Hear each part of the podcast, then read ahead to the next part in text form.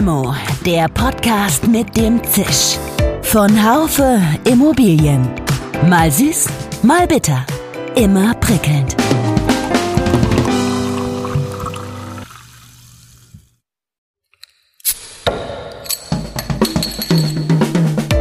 Limo, der Podcast mit dem Zisch. Von Haufe Immobilien. Mal süß, mal bitter. Immer prickelnd. Hallo und herzlich willkommen zur neuen Folge von Limo, dem Podcast der Immobilienwirtschaft. In dieser Limo schauen wir, ob wir ein alltägliches Problem vielleicht besser lösen können. Es geht um den Zugang zu unseren Gebäuden. Wie kommt man als Bewohner oder Mitarbeiter am einfachsten rein und auch wieder raus? Wie ist das Gebäude sicher vor unbefugten Zutritten? Kann man eine elektronische Zugangsregelung auch nutzen, um zu wissen, wie belegt das Gebäude bereits ist? Geht das alles bloß mit dem Handy oder auch per Fingerabdruck oder gar Fingerschnips? Wollen Sie, verehrte Limo-Fans, wissen, wie elektronische Zutrittssysteme der Zukunft aussehen könnten? Und wollen Sie erfahren, welcher Verbreitung sich dieses digitale Schlüsselmanagement bereits heute erfreut? Dann sollten Sie sich nun diesen Podcast mit Carsten Nölling von einem Early Bird unter den immobilienwirtschaftlichen Startups gönnen. Bereits 2012 gegründet ist Carsten seit 2016 Vorsitzender der Geschäftsführung von KiwiKey. Dieses PropTech hat sich die Überwindung von Türen, Schranken und Garagentoren mit einem zentral administrierten schlüssellosen Zugangssystem vorgenommen. Bereits mehr als 200.000 Wohneinheiten sind mit KiwiKey-Zugängen ausgerüstet und in der letzten Finanzierungsrunde noch kurz vor Corona hat KiwiKey noch einmal 10 Millionen Euro akquiriert. Es hat deutschlandweit knapp 50 Mitarbeiter. Ob jetzt Mieterinnen und Mieter in Zukunft wirklich den Paketdienst bis in die Wohnung lassen, das weiß ich nicht. Wir sehen bei den Wohnungsunternehmen aber eine ganz klare Offenheit und auch das Interesse, gerade die, wir nennen die manchmal Infrastrukturdienstleister, also eben die Entsorger und die Versorger, wirklich reinzulassen und darüber das Problem zu lösen. Mein Name ist Jörg Seifert. Ich bin Managing Editor des Fachmagazins Immobilienwirtschaft. Hallo, lieber Carsten, nach Berlin. Ja, hallo Jörg. Wie geht's? Wie steht's heute bei dir? Gut, ich bin im Büro. Das ist ja, du hattest ja gerade schon von vor Corona gesprochen. Ja, zum Glück wieder äh, doch ein weitestgehender Standard. Und äh, die Konferenzen laufen wieder. Das ist auch wichtig und schön. Und ähm, von der Seite, nee, äh, alles gut. Hast du dieser Tage äh, schon mal vor einer verschlossenen Tür gestanden? Tatsächlich nicht. Ja, das passiert ja zum Glück selten. Wir haben äh, äh, unser Büro natürlich auch äh, von vorne bis hinten mit unserem System ausgestattet. Haben an unserer Büroeingangstür sogar gleich mehrere, äh, auch, auch nochmal zum Testen Systeme verbaut. Aber äh, das funktioniert alles sehr gut und ähm, wir kommen immer gut rein. Ich stand einmal, das ist aber jetzt schon ein paar Monate her, da wollte ich mal samstags ins Büro. Äh, da stand ich tatsächlich vor verschlossener Tür, weil das ist in einem großen Bürokomplex und äh, mhm. ganz unten war dann tatsächlich ein Rollo noch vor. Aber äh, das äh, hat so also nicht unsere, da hatten wir, äh, genau, richtig, da, da, da hätte ich schon mit einem, äh, mit einem äh, Brecheisen rangemusst. Aber da, da wird dann auch gleich klar, äh, Zutrittshoheit ist ein ganz wichtiges Element und äh, wir haben eben nicht die Zutrittshoheit zu dem gesamten Bürogebäude, ähm, aber eben zu unserem Büro. Ähm, aber nee, ansonsten sind zum Glück für uns verschlossene Türen oder auch für mich persönlich selten. Ich habe es auch natürlich zu Hause bei mir äh, eingerichtet, ein Mehrfamilienhaus äh, haben wir es unten sowohl an der Haustür in der äh, WEG durchgesetzt, als auch bei mir an der Wohnungstür. Das heißt, auch da gehen die Türen alle schlüsselfrei auf. Na, herrlich. Das ist ja eine tolle Sache. Du hast gesagt, ja, man kann wieder ins Büro und äh, auch auf Messen und Kongresse. Wir haben uns ja unlängst auf dem Areon-Kongress in Essen getroffen. Ihr seid Partner der Areon Smart World, bei diesem ja größten wohnungswirtschaftlichen ERP-Hersteller. Äh, mir fiel das Hauptelement auf eurem Ausstellungsstand auf? Die Türklinken. Erzähl mir doch mal, wo überall geht ihr noch Klinken putzen? ja, ja, wir, gehen, wir gehen tatsächlich äh, unverändert viel Klinken putzen. Das ist in der Wohnungswirtschaft, das ist ja auch, glaube ich, unterdessen darf man das als offenes Geheimnis betrachten, doch auch als konservative Branche, die sich der Innovation zwar auch immer mehr öffnet, aber auch immer noch einfach ein Vertriebsthema. Ja, also ich glaube, das gilt nicht nur für digitalen Zutritt, das gilt auch für ähm, äh, selbst die ESG-Themen, die ja gerade äh, zu Recht auch so sehr im Fokus stehen. Aber selbst dort ähm, sind, glaube ich, von der Heizung bis zur Photovoltaik und den Ladesäulen ähm, auch noch Vertriebs-DNA ist da, ist da wichtig. Das heißt, wir putzen unverändert Klinken, machen das aber auch gerne und vor allem sehen wir, dass ähm, äh, trotz dieser, sage ich mal, auch ja, konservativen Grundhaltung sich das ähm, Verständnis zur Innovation wirklich geändert hat. Ich selber kenne ja die Branche jetzt seit siebeneinhalb Jahren mhm. und durfte da auch miterleben von den ersten Rückmeldungen, dass da gar nicht so viel zu digitalisieren sei. Ja, das sei ja alles Stein und Beton. Aha zu jetzt doch ganz anders, glaube ich, einem ganz anderen Verständnis. Das heißt, da ist eine, man kann doch schon von Dynamik sprechen, glaube ich. Und zur Klinke, genau, ähm, wir putzen die und dabei ist die Klinke gar nicht das Hauptprodukt von uns oder auch nicht der elektronische Knauf, den wir da auf dem Arion-Kongress ausgestellt haben, sondern das Hauptprodukt kann man gar nicht so gut anfassen. Das ist eine Platine, also so ein Stück Elektronikbauteil, den wir auf Klingelanlagen nachrüsten okay. ähm, und äh, damit erstmal die Haustür dann äh, digital öffnen können oder unsere Kunden. Das heißt, wir lösen eigentlich immer erstmal die Gebäudehülle in den Mehrfamilienhäusern Häusern. Das ist ja unser Markt. Also wir machen das ausschließlich, kann man fast sagen, mit so ein paar Exoten am Rand machen wir das für die Mehrfamilienhäuser. Und das heißt, unser Hauptprodukt zum Klinkenputzen nochmal ist gar nicht die Klinke, auch wenn wir die auch gerne und viel verbauen, sondern ist ein nicht sichtbares, äh, hinter dem Klingeltableau verbautes ähm, äh, Stück Elektronik, ja, das dann über eine äh, SIM-Karte nachher auch eben online ist. Das heißt, wir bringen die Tür online und dann ist auch so ein Begriff nochmal die IoT ja, ähm, Welt, dann äh, das gehört auch da nochmal dazu. Genau, ich meine, äh, okay, euren, euren Chip, den ihr verbaut, den sieht man nicht. Die Klinke ist auffällig. Was man auch nicht sieht, ist ja eure Finanzierungssituation. Du hast gesagt, ihr habt nochmal vor Corona 10 Millionen Euro als PropTech akquiriert. Wie viel Kapital habt ihr da insgesamt bereits eingesammelt? Also wir sind ja selber jetzt, wie du gesagt hast, fast zehn Jahre alt. In Summe, ähm, um ganz ehrlich zu sein, die genaue Zahl weiß ich nicht. Ich denke mal, das sind knapp über 20 Millionen tatsächlich. Ähm, das war ja vor der ähm, letzten Finanzierungsrunde dann über äh, die Jahre davor natürlich von ganz klassisch dem Seed Investment, einem Angel Investment, dann einem strategischen Investment. Wir haben ja zwei strategische Investoren an Bord. Das ist einmal die Abonia Gruppe. Ja. Das ist der größte Türenhersteller in Europa, der Holztüren baut, die fast alle in Mehrfamilienhäusern dann verbaut werden. Und der hat sich eben gefragt, was passiert denn mit der Digitalisierung? Ja, wie kann ich vermeiden, dass ich ein Nokia oder ein Kodak werde, die ja als so ähm, abschreckende Beispiele da irgendwie gelten. Und der hat in Kiwi investiert und dann als zweiten größeren strategischen Investor die ähm, Deutsche Wohnen, okay. ähm, für die wir auch viele Häuser in Berlin schon ausgestattet haben. Genau, das sind die strategischen Hauptinvestoren, so habe ich mich äh, auch informiert bislang. Sag mal, sind die ursprünglichen Gründer, die Doktores äh, Claudia Nagel und Christian Bogato eigentlich noch mit an, als Investoren an Bord. Ich erinnere mich nämlich, dass wir die 2017 bereits mit unserem Preis äh, Köpfe der Immobilienwirtschaft ausgezeichnet haben.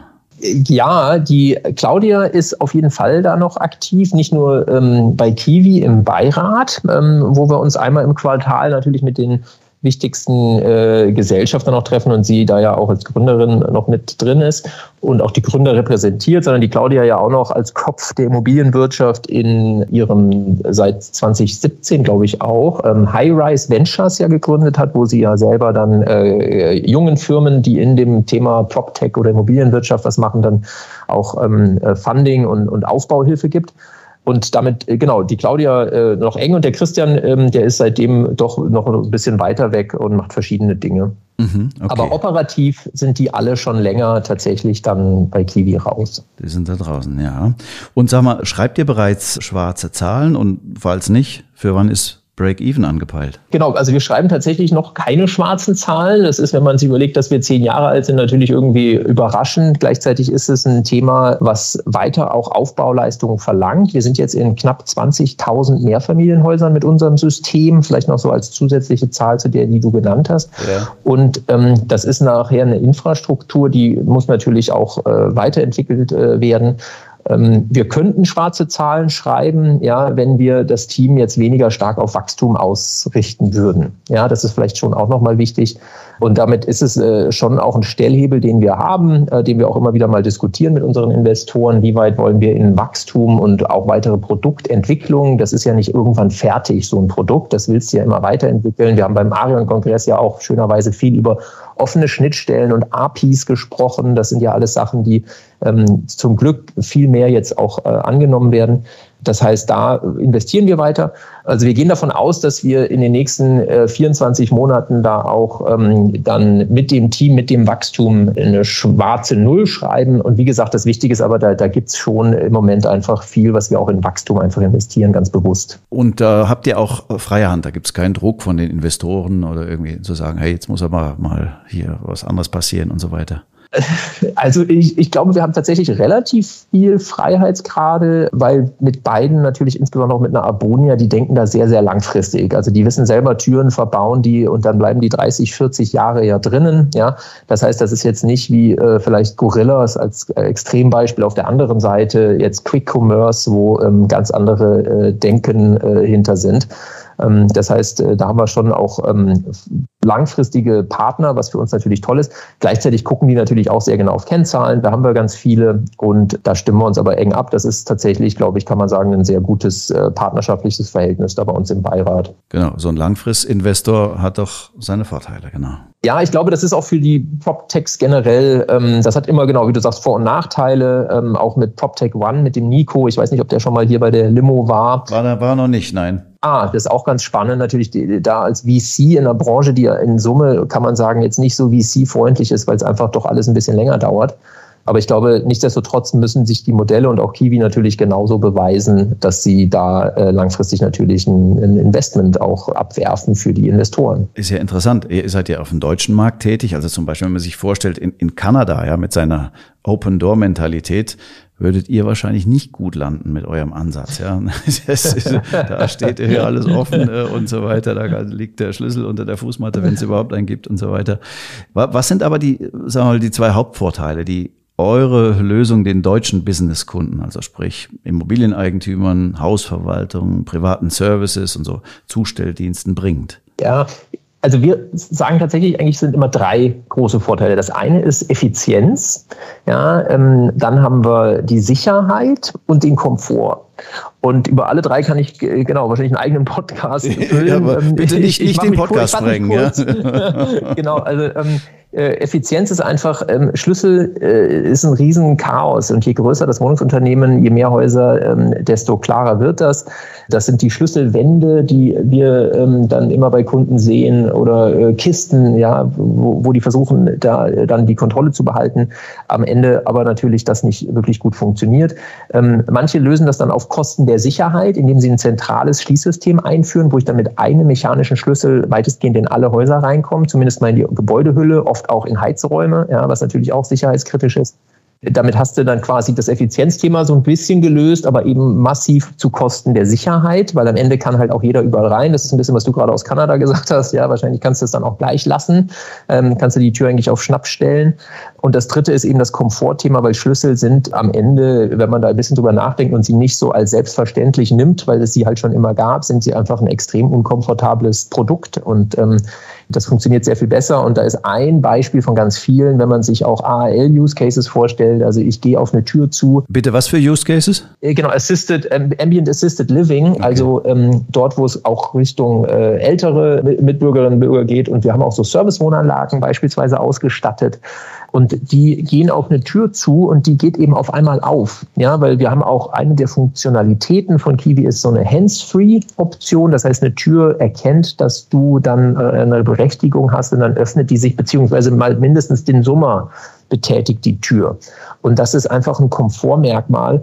Und natürlich genau das Gleiche. Ich kann meine Babysitterin einfach einladen, ohne dass ich einen Sicherheitsschlüssel nachmachen muss und, und, und. Mhm. Das heißt, da gibt es ganz viele Themen, also sowohl um die Effizienz als auch um die Sicherheit, als auch um den Komfort wo ähm, man mit einem digitalen Zutrittssystem äh, viel, viel besser aufgestellt ist. Okay, also Effizienz, Sicherheitskomfort haben wir jetzt verstanden.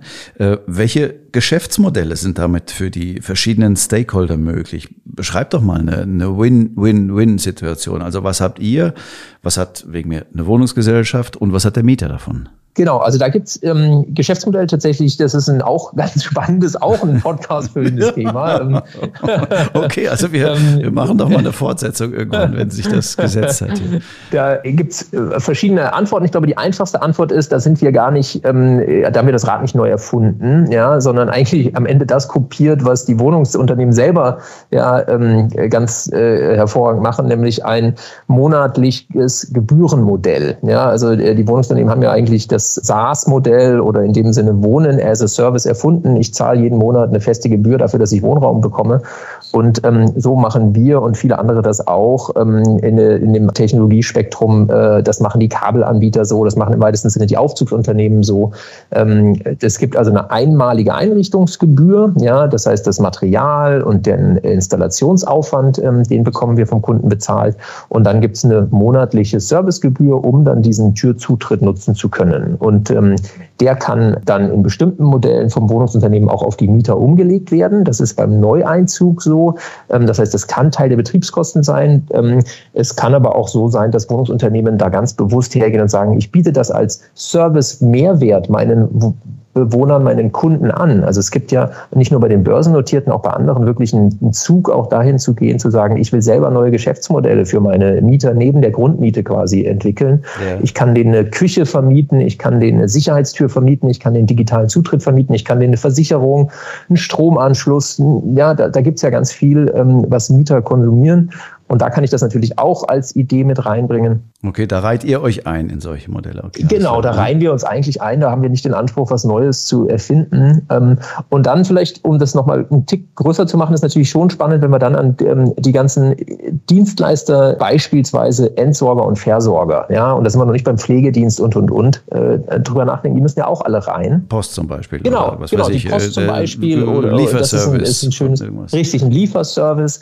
Ähm, und die können natürlich auch rein, und da haben wir natürlich natürlich seitens Kiwi ein Interesse dran, weil die dann diese Infrastruktur noch mehr nutzen. Aber die Wohnungsunternehmen haben genauso ein Interesse daran, weil sie den Schlüsselaufwand wieder reduziert bekommen und die Zutrittshoheit. Sie geben halt keine Schlüssel mehr raus, sondern eine Alba als Müllabfuhr als Beispiel in Berlin kann halt und macht das auch heute schon auf tausende von Türen mit einem in dem Fall einfachen Transponder. Ja, also die nutzen nicht die App, weil das für den äh, Müllwerker nicht so praktisch ist. Mit einem Transponder kann die dann in die ganzen Türen rein und trotzdem bleibt die Zutrittshoheit beim Wohnungsunternehmen. Ja, und das sind natürlich auch interessante Geschäftsmodelle, okay. die darüber funktionieren. Also das heißt, äh, der Mieter, der muss also, sofern er jetzt nicht einen Neumietvertrag unterschreibt, auch dem zustimmen, ja, dass das eingebaut wird, euer System. Äh, was passiert eigentlich mit solchen Bewohnern einer Anlage, die, die dieses smarte Schlüsselsystem nicht wollen? Genau, das ist ganz wichtig. Keiner muss das sozusagen nutzen. Wir haben auch Wohnungsunternehmen als Kunden, da sind die Mieter überhaupt nicht in der Nutzung. Die machen das wirklich nur für die eigene Bewirtschaftung und die eigene Effizienz, weil die gesagt haben, guck mal, wir haben ständig irgendwelche Hausmeister, die fahren nur durch die Gegend, um irgendwelche Schlüssel irgendwo hinzubringen und Türen zu öffnen. Mhm. Und allein dafür lohnt sich das für uns. Ja, das heißt, die haben die Mieterinnen und Mieter gar nicht in die Nutzung gebracht. Das heißt, also genau, es ist da kein Zwang. Also das ist am Ende wirklich eine Frage, wie will ich äh, digitalen Türzugang nutzen? Und da sehen wir auch ganz oft einfach auf so einen Startpunkt. Ich fange mal an mit den ersten 50 Häusern, ich mache mal nur die Gebäudehülle und dann gucke ich mal, ähm, ach, jetzt fange ich doch an, die Mieter mal in die Nutzung zu bringen. Vielleicht integriere ich es gleich in die Mieter-App, ja, wieder Stichwort offene Schnittstellen. Das heißt, der Mieter sieht vielleicht gar nicht, dass das Kiwi ist. Ähm, und dann fange ich an, über den ersten Neubau mal nachzudenken. Ja, manche kommen erst mit dem Neubau. Also da sehen wir eine vielfältige Herangehensweise eigentlich. Okay, das geht so über unterschiedliche ja, Schichten oder unterschiedliche, die Hülle erstmal des Gebäudes betreten und dann vielleicht auch die Wohnung und so weiter. Ich meine, ihr, genau. ihr, ihr verfügt ja auch, habe ich gelesen, über so eine ferngesteuerte Erteilung von Zugangsrechten. Da frage ich mich natürlich, wie ist denn wie hoch ist die Akzeptanz bei den Kunden, also den Handwerker oder den Lieferdienst direkt in seine Wohnung zu lassen? Also oft ist ja noch so, my home is my castle, da kommt niemand rein, und so weiter. Wie kannst du da eine Auskunft geben, wie verbreitet das schon ist? Ja, bei den Mietern und Mieterinnen ist es tatsächlich super gering. Ja, das, das kann man nicht anders sagen. Und ich glaube, ähm, da war ich vor ein paar Jahren noch sehr klar äh, in der Prognose, dass das aber auch kommen wird. Um ehrlich zu sein, ob jetzt Mieterinnen und Mieter in Zukunft wirklich den Paketdienst bis in die Wohnung lassen, das weiß ich nicht. Wir sehen bei den Wohnungsunternehmen aber eine ganz klare Offenheit und auch das Interesse, gerade die, wir nennen die manchmal Infrastrukturdienstleister, also eben die Entsorger und die Versorger, wirklich reinzulassen und darüber das Problem zu lösen. Das heißt, ins Haus, da sehen wir ähm, einen ganz klaren Wunsch, ja. Mhm. In die Wohnung, ähm, den sehen wir nicht, ähm, weder von den Wohnungsunternehmen, äh, natürlich klar, die dürfen das ja eh nicht entscheiden, das ist ja dann Privatsphäre, ähm, genau wie die Zutrittshoheit zur Wohnungstür ja logischerweise auch beim Mieter liegt und nicht beim Vermieter. Aber zum, zum Haus selber ähm, sehen wir das und auch da da drücken die Paketdienste natürlich auch ganz gut, weil die wollen ja ihre Pakete loswerden und sind schon froh, wenn sie die zumindest mal auf die Türschwelle ja, hin, hinbekommen. Da braucht man dann noch so einen, so einen Schleusenbereich oder so, wo man dann Pakete auch sicher abstellen kann oder was auch immer, was da so angeliefert wird. Ne? Aha. Okay, sag mal, ihr habt euch die professionelle Wohnungswirtschaft als Kundenkreis ausgesucht. Über 700 Auftraggeber habt ihr da schon. Geht ihr auch mal irgendwann in Richtung Gewerbe? Weil zum Beispiel in Hotels müssen ja auch viele rein und raus. Absolut, total. Und ähm, das ist auch was, was wir jetzt nicht mehr tatsächlich, aber früher doch immer wieder mal diskutiert haben. Man spricht da ja immer so von Verticals, ja, also oder Asset-Klassen eigentlich in der Immobilienbranche, ja, also Wohnen, Hotels, Logistik, Gewerbe. Ähm, und da sind wir doch ähm, immer auch, glaube ich, richtigerweise konsequent beim Wohnen und dem Mehrfamilienhaus geblieben, weil zum einen ist das schon komplex genug, weil da kommen wirklich alle Use Cases zusammen und treffen ja auch auf eine Infrastruktur, die wir neu aufbauen müssen, vom Gateway über die ganze Thematik. Und es ist auch ein Markt, den es so gar nicht gibt. Also unser größter Konkurrent ist und bleibt der mechanische Schlüssel. Ja, und in den anderen Assetklassen hast du teilweise schon auch gute Produkte. Ja, wenn du ein Büro ausstattest, natürlich kann man die auch alle verbessern. Aber ähm, da kann man sich schon auch was auf dem Markt kaufen, genau wie in Hotels. Da gibt's einfach funktionierende Systeme ähm, mit dem Frontdesk und dann kriege ich meine Karte auch die gehen natürlich zunehmend auf Apps, aber das sehen wir nicht als unseren Kernmarkt. Da sind auch die Integrationsmöglichkeiten andere, dass du in diese Hotelsoftware reinkommst, ist was ganz anderes als eben in ein äh, wohnungswirtschaftliches ERP-System.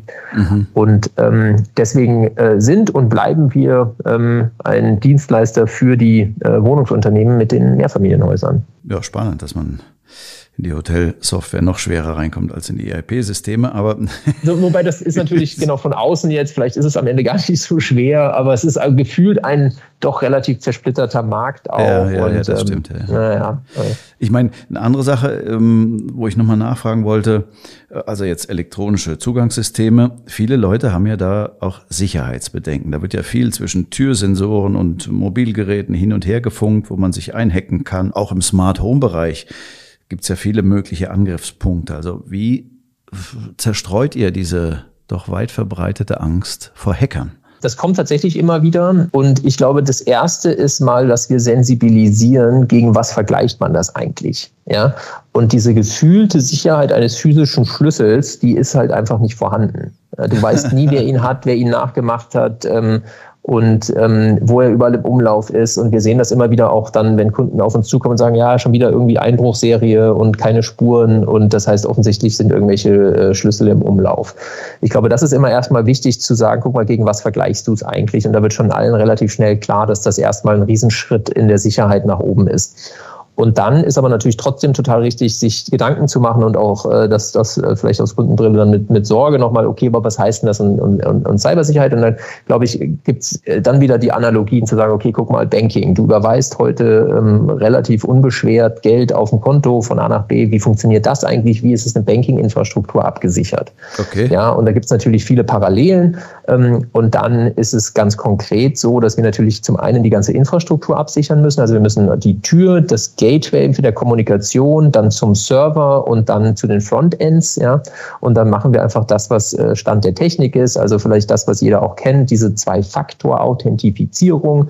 Das heißt, wenn du in ein Kiwi-Portal gehst, wo du als Kunde teilweise ja tausende von Türen und Nutzern hast, ähm, ist es natürlich sinnvoll, über eine Zwei-Faktor-Authentifizierung nachzudenken. Also nicht nur ein Passwort, was im schlimmsten Fall dann doch als Post-it am Rechner klebt, ja, mhm. ähm, was ein bestimmtes Sicherheitslevel hat, aber ähm, dann zusätzlich eben, dass du irgendwie eine, eine äh, Mobilfunk-Nachricht kriegst und da dann nochmal einen Code zusätzlich eingibst. Und dann natürlich auch so Themen wie externe Penetration-Tests, äh, also Pen-Tests, dass man versucht, man, man bezahlt viel Geld dafür, ja, sowas kostet auch mal schnell 20, 25.000 Euro, dass eine externe Agentur eine Sicherheitslücke ausfindig macht. Okay. Ja, also dann das System überprüft, also da gibt es eine ganze Reihe an Themen, ähm, die wir natürlich tun, äh, um, um dann genau das äh, zu verhindern. Und da Stand heute ähm, sind wir auch nicht äh, gehackt ja, und äh, sehen auch nicht, dass das passiert. Okay, also ihr beauftragt immer, immer auch mal wieder Hacker, äh, die versuchen ja. sollen, euch zu hacken und so weiter. Ja. Okay, na, wenn das noch nicht äh, geklappt hat, das ist ja eine, schon mal eine, eine ganz gute Sache. Und man muss da immer, glaube ich, ja. einen Schritt voraus sein. Ne? Eben eine Sache ist ja, Angst vor Hackern. Eine andere Sache ist ja, was ist denn, wenn ich das Handy mal mit der Kiwi-App äh, drauf verliere oder den Transponder? Also wie komme ich an den Ersatzschlüssel? Wo, was ist da eure Fußmatte oder der, der große Stein, wo der normalerweise liegt? Ähm, genau, die, Fu die Fußmatte, die äh, haben wir quasi mit abgeschafft, ja, oder den großen Stein. okay, gleich mit abgeschafft. ähm, auf jeden Fall als Ablageversteck. Ähm, ja. Also das eine ist natürlich, ähm, ich kann, wenn ich mein Handy verliere, äh, das ist am Ende ja einfach nur eine App, in die kann ich mich von überall einloggen, ja, mit E-Mail und Passwort. Yeah. Ähm, das heißt, ich kann dann mich vom Nachbarn einloggen. Wie, wie vom Nachbarn, vom, vom Nachbar ja, vom? Äh, äh, Nachbar eine App oder von einem Freund oder Freundin oder so, also mich auf irgendeine andere App einloggen und dann trotzdem in, ins, ins Haus und in die Wohnung kommen. Okay. Ich kann natürlich jederzeit, ähm, beim Transponder ist das vor allem wichtig, den Transponder sperren lassen. Ja, okay. ähm, entweder indem man eine 24-7-Hotline von uns anruft, also da kann ich auch nachts um drei anrufen und sagen, oh, Transponder verloren und wir sperren den. Ja. Ich kann den aber auch selber in der App natürlich sperren, wenn ich die App nutze. Auch da zwingen wir niemanden, eine App zu nutzen oder einen Transponder. Man bieten, wir bieten einfach beides an oder unsere Kunden bieten dann auch ihren Mitarbeitern und, und Bewohnern beides an. Also da gibt es eine, eine, Vielzahl an Möglichkeiten, ähm, dass ich, wenn ich mal was verliere, eben auch da einen riesen Vorteil habe. Es ist wirklich ein Klick und in der Sekunde geht auch das Recht von der Tür weg, dass da, ähm, gerade wenn ich eben, ja, Stichwort Hausmeister, der vielleicht zu, Zutritt zu 30, 40, äh, 500 Türen teilweise ja hat, ja. Ähm, wenn der was verliert, das ist gar kein Problem mehr dann. Okay, alles klar. Ich meine, früher hat man ja so, wenn man aus dem Haus gegangen ist, äh, Portemonnaie und Schlüsselbund mitgenommen. Mittlerweile gehört auch das Handy zu diesen Dingen, die heute jeder mitnimmt, wenn sie oder er vor die Tür geht. Und manche vereinen darauf ja auch schon auf dem Handy, also Zahlungs- oder Zutrittssysteme. Was sagen da so eure Marktforschung? Also wie viele verlassen oder betreten denn heute bereits ohne den althergebrachten Schlüssel Wohnung oder Arbeitsplatz? Das ist eine gute Frage. Ich glaube, das weiß ich gar nicht. Ähm, da habe ich keine Marktforschung, wenn ich jetzt mal hier über mich selber und unser Team nachdenke. Die meisten haben schon noch ihre Schlüssel auch am Schlüsselbund. Also ich habe selber einen Fahrradschlüssel und einen Briefkastenschlüssel. Also okay. zwei Stück sind es noch. Okay. Also, aber das war es auch. Ist ja Expansionsfeld für euch. Briefkästen, Ja, Fahrräder. ja, ja. Es ist also auf jeden Fall. Briefkasten, das, das, das gibt es ja auch viele Anbieter. Die Paketkästen sind natürlich die offensichtlicheren, aber auch die Briefkästen werden ja zunehmend von den Anbietern ähm, äh, auch, auch schlüsselfrei gedacht. Mhm. Und dann sind wir wieder bei dem Integrationsthema dass ich also natürlich mit derselben, entweder Transponder oder App, ähm, einen Briefkasten, einen Paketkasten, alles aufmachen kann. Ja. Ihr schaut ja auch über euren eigenen Wirkungsbereich hinaus, ja. Also äh, wie lautet etwa bei der Digivo, wo ihr Teil seid, oder der Initiative Zentrale Türzugang? Wie lautet da das Zutrittsszenario für die nahe und mittelfristige Zukunft? Wann wird endgültig Schluss sein mit dem Schlüssel? Also ich glaube erstmal, dass wann wirklich Schluss sein wird, ist schwer zu sagen. Und ich glaube, es wird immer äh, irgendwelche Edge Cases, wie es dann neudeutsch heißt, also so eher seltenere Anwendungsfälle geben, wo ein Schlüssel total Sinn macht. Also wir sagen auch oft in, in Kellerräumen, ein Vorhängeschloss muss jetzt vielleicht nicht, wo ich dreimal im Jahr als Mieter reingehe, unbedingt digital sein. Das, das ist vielleicht auch schon okay, auch aus Kostengründen da einfach ein Vorhängeschloss zu lassen. Ähm, aber ich glaube, das grundsätzliche Zukunftsbild, und das zeigt sich halt immer stärker auch in Gesprächen, egal ob das äh, eine kleinere Genossenschaft ähm, ist oder, oder ein großes, äh, irgendwie auch börsennotiertes Wohnungsunternehmen ist, dass das Zielbild ist, der, der Wohnungsbestand wird schlüsselfrei. Und ich finde, das ist schon spannend als Entwicklung in der Aussagequalität im Vergleich zu, wie gesagt, als ich vor sieben Jahren angefangen habe, da gab es das so, äh, so nicht. Und ähm, wenn man das zu Ende denkt, dann hat das natürlich total viele Implikationen und, und das machen wir den ganzen Tag, uns darüber Gedanken zu machen. Das heißt, ich habe wirklich eine Welt zunehmend, die in Städten dann in und um Mehrfamilienhäusern ähm, schlüsselfrei funktioniert. Das hat von der genau den genannten Anwendungsfällen Müllabfuhr, Logistik, Mieterin, Pflegedienst ganz viele Vorteile und wie man darüber nachdenken soll. Ich glaube, das ist vielleicht das Zukunftsbild, was wir auch genau in so einer Digivo und auch in ähm, dann so Initiativen auch vorantreiben, ist, dass es wirklich am Ende fließend Zutritt ist wie eine Infrastruktur. Das ist wie Strom, das ist wie im weitesten Sinne ein Aufzug, wie Kabel, ja, was ich im Haus habe. Ähm, und so muss in unseren Augen Zutritt viel stärker gedacht werden. Und diese Infrastruktur wird von ganz, ganz vielen benutzt, ja, und ist ein ganz zentrales Element, wie eben Wohnen und am Ende auch, glauben wir, Smart City funktioniert. Ähm, und da, das ist so ein bisschen das Zielbild und für das arbeiten wir. Okay. Sag mal, zum, zum Schluss jetzt des Podcasts. Wir, unser Podcast heißt ja Limo. Wenn wir dir eine Limo ausgeben, mit wem würdest du diese gerne trinken und warum?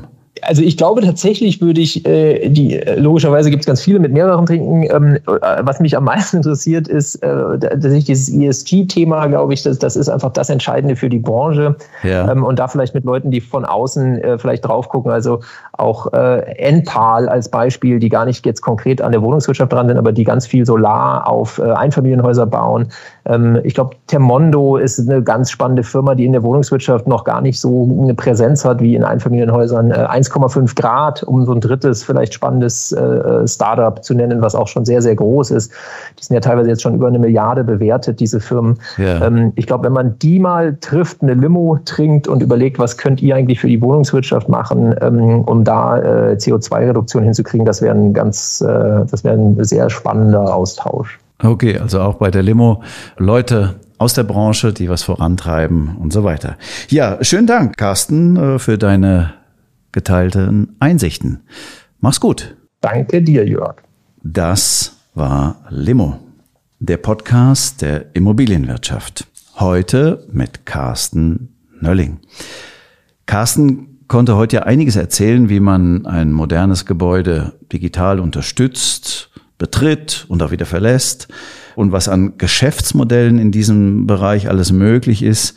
Also besonders spannend fand ich heute persönlich, also zum einen die Aussage, Zutritt muss fließen wie Strom, finde ich ein ganz äh, äh, griffiges Bild, weil wie oft steht man irgendwo davor und kommt nicht weiter. Auch so der Hinweis, dass ein physischer Schlüssel nur eine gefühlte Sicherheit ist und dass man die wirklich mal vergleichen sollte mit auch elektronischen äh, Zugangssystemen, wobei, wie gesagt, äh, die Konkurrenz des mechanischen Schlüssels ja groß ist, ja, und bis quasi noch äh, Briefkasten und das Fahrrad und so auch alles mit dem gleichen elektronischen Schlüssel abgeschlossen werden kann. Das wird wahrscheinlich noch ein bisschen dauern.